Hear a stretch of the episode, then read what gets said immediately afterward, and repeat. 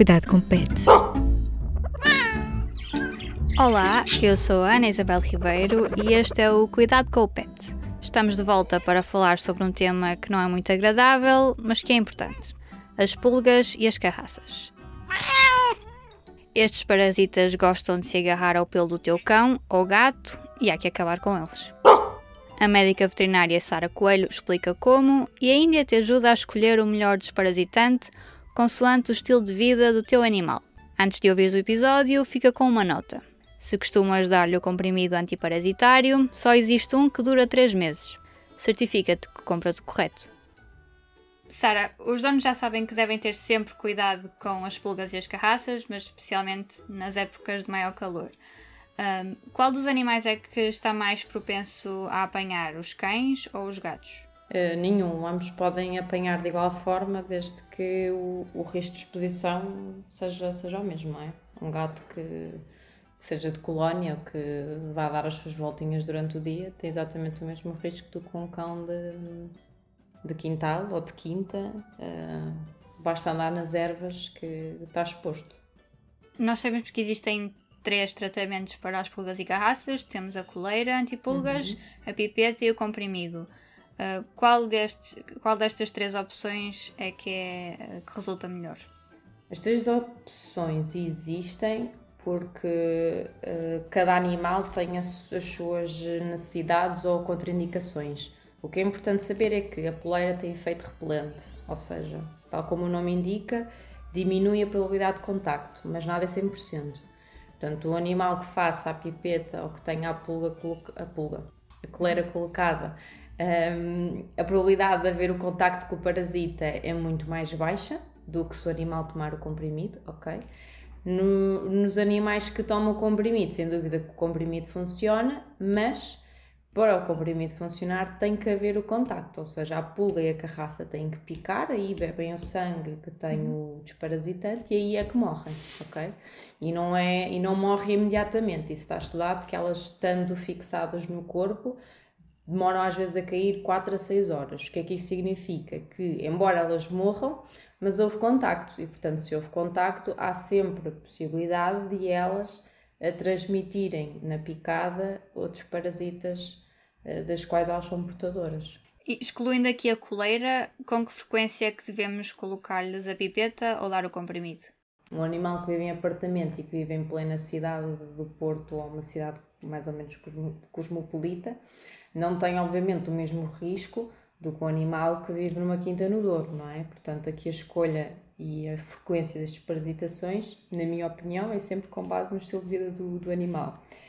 Mas, assim de forma genérica, hum, há pulgas e carraças na mesma no inverno, ok? Isto é importante saber. Há na mesma no inverno, com muito menos frequência, naturalmente. Até há espécies de carraças que se diz comumente que são as carraças de inverno. Hum, claro que no inverno digamos que por haver menos, podemos relaxar um bocadinho, não descuidando e não ficando surpreendidos se o nosso animal apanhar pulgas no inverno.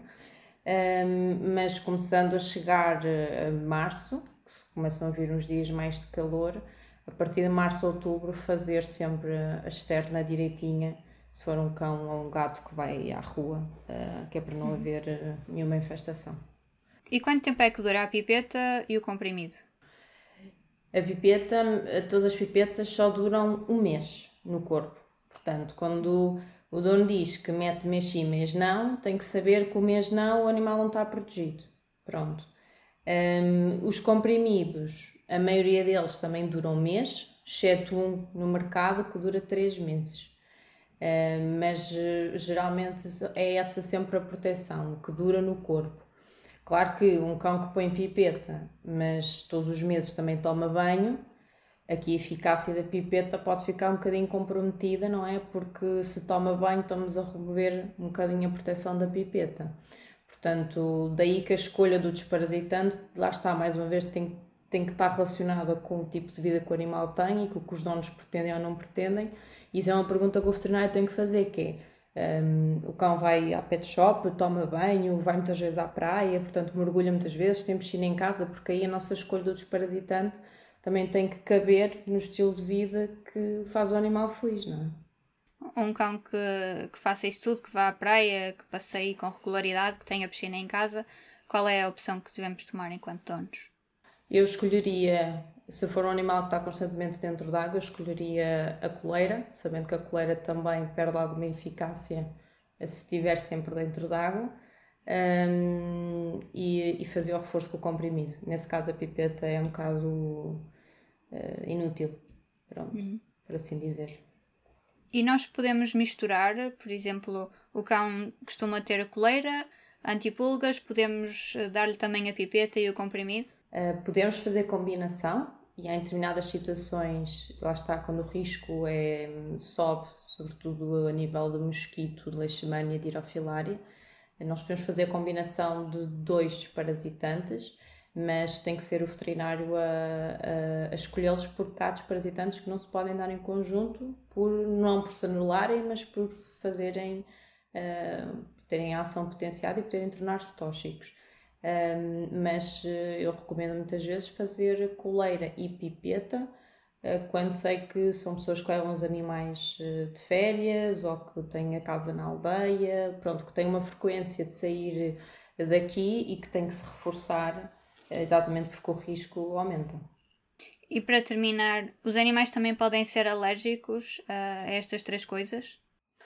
Sim, qualquer. podem. Uh, alergia, se calhar não é a palavra correta, podem ter reações de hipersensibilidade, ou seja, uh, tanto as coleiras, quando o animal faz uma reação de hipersensibilidade, fica sem pelo na zona do pescoço da coleira, tira-se a coleira e o pelo volta a crescer. Pronto. Uh, comprimido, como qualquer outro comprimido, geralmente os sintomas assim mais imediatos é um vômito ou uma diarreia, pronto. Uh, mas como às vezes são animais, é difícil ter a certeza que foi exatamente o desparasitante e que não foi coincidência e que ele nesse dia também não comeu outra coisa qualquer. Uh, e as pipetas também é muito semelhante à coleira, podem mesmo fazer reação de hipersensibilidade na zona, ficar com eritema ou pelo cair, mas, mas pronto, isso nessas situações é lavar muito bem no caso da pipeta, lavar muito bem a zona onde se espalhou a pipeta, com água e sabão e, e, aguardar. Pronto. Mas não há assim nada muito grave que possa acontecer. A conversa com a veterinária Sara Coelho fica por aqui e o cuidado com o pet também. Para sugestões de temas, o e-mail é isabel.ribeiro.publico.pt. Este episódio foi produzido, como sempre, com a ajuda da Ana Zayara. Eu sou a Ana Isabel Ribeiro. Até o próximo episódio.